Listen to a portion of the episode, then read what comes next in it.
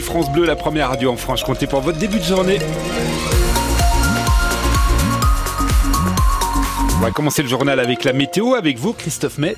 Les brouillards et la couche nuageuse devraient se dissiper dans la matinée pour laisser la place à un ciel bien ensoleillé cet après-midi. On regardera les températures près de chez vous que vous nous avez laissées sur le Facebook à la fin de ce journal.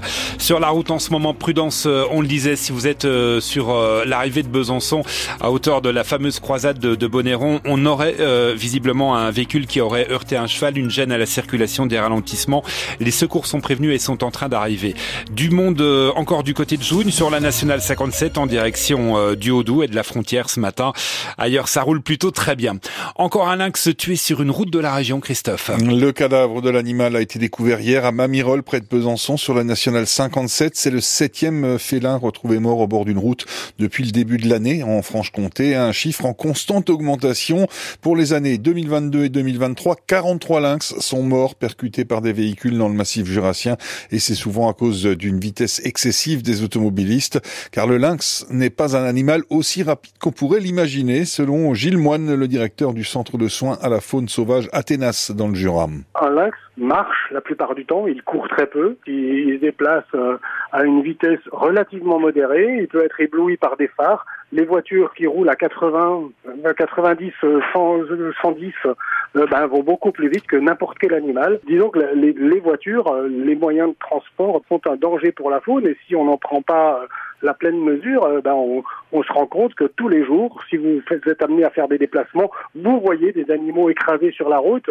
Et ça, c'est une chose qui est de moins en moins acceptable dans la mesure où il y a de moins en moins d'animaux sauvages. Donc à un moment donné, il faut être un peu raisonnable et il faut se dire qu'on n'a pas besoin de gagner 15, 15 secondes ou une minute sur un itinéraire et qu'on peut un tout petit peu lever le pied pour respecter la biodiversité et surtout euh, contribuer à préserver le peu qui nous reste. Gilles Moine, le directeur du centre de soins à la faune sauvage Athénas, qui propose notamment gratuitement aux communes hein, du secteur euh, du massif jurassien des panneaux attention lynx pour inciter les automobilistes à lever le pied.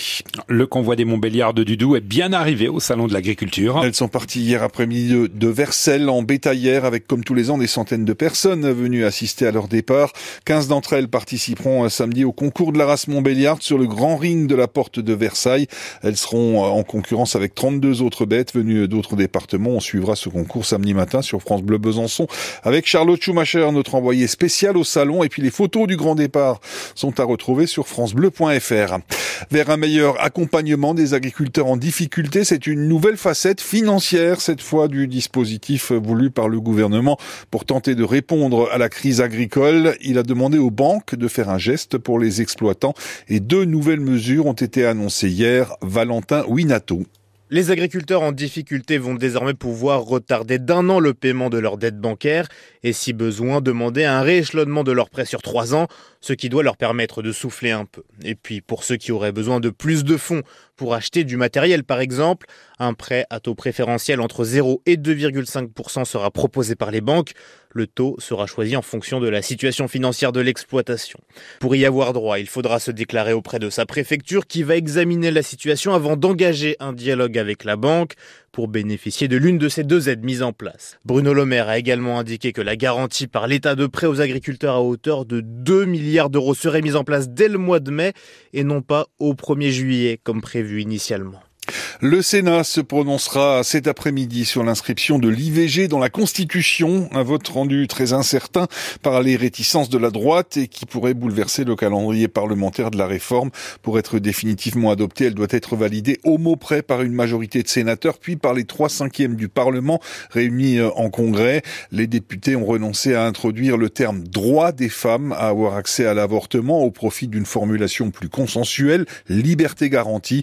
Les sénateurs, veulent supprimer le mot garantie derrière liberté.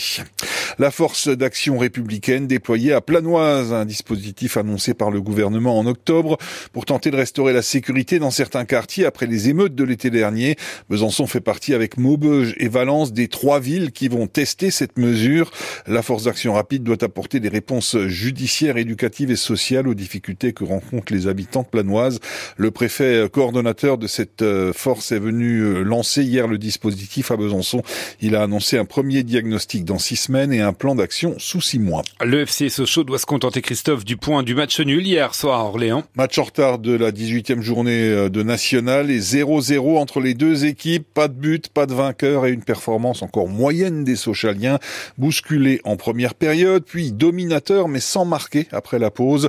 Le FCSM réduit à 10 en début de seconde mi-temps avec l'expulsion sévère d'Alan Accra, compensée par celle d'un Lornéanais quelques minutes plus tard. Sochaux donc toujours convalescent et qui prend finalement un point mérité. Difficile d'espérer mieux hier soir et sur ce résultat convient à moitié à l'entraîneur Oswald Tanchot. Je le prends comme un plutôt un bon point parce que c'est une équipe en forme et c'était une équipe qui était dans une bonne euh, bon niveau de confiance contrairement à nous. On a besoin de se rassurer dans certains domaines qu'on a plutôt fait. Après on a encore montré parfois des, euh, des signes de fébrilité euh, qui auraient pu nous coûter cher mais dans l'ensemble je trouve qu'on a on a quand même été entreprenant et on a vraiment voulu aller chercher la victoire en deuxième mi-temps avec nos moyens du moment dans un match qui a été quand même influencé par des décisions arbitrales je pense. Voilà, je trouve qu'en deuxième mi-temps c'était plutôt cohérent mais même même dans l'ensemble l'état d'esprit de l'équipe était un peu plus proche de ce qu'on a en droit d'attendre. Il faut aussi être conscient que les matchs qu'on a fait ces derniers temps, bah, on va pas euh, retrouver euh, du jour au lendemain euh, tout. Ça va revenir par étapes. Là, je pense que c'est une étape. Voilà, on n'est pas dans notre niveau de forme qu'on avait à une certaine période, mais comme je le dis, c'est logique, il y a des explications et, et on œuvre pour être un peu plus fringant dans les, dans les matchs qui viennent. Ça ne bouge pas au classement. Hein. Sochaux est septième à 10 points de la deuxième place, synonyme de montée en Ligue 2 et avec six longueurs d'avance sur le premier relégable Versailles. La Coupe de France de foot et l'élimination de Strasbourg par Lyon hier soir en quart de finale. Victoire des Lyonnais au tir au but après un match nul 0-0. Ça continue ce soir avec Rouen, club de national qui reçoit Valenciennes euh, qui joue en Ligue 2 et puis euh, du foot féminin aussi euh, ce soir avec l'équipe de France avec peut-être un premier titre international pour l'équipe de France en tout cas, les Bleus disputent la finale de la Coupe des Nations face à l'Espagne. L'Espagne championne du monde en titre.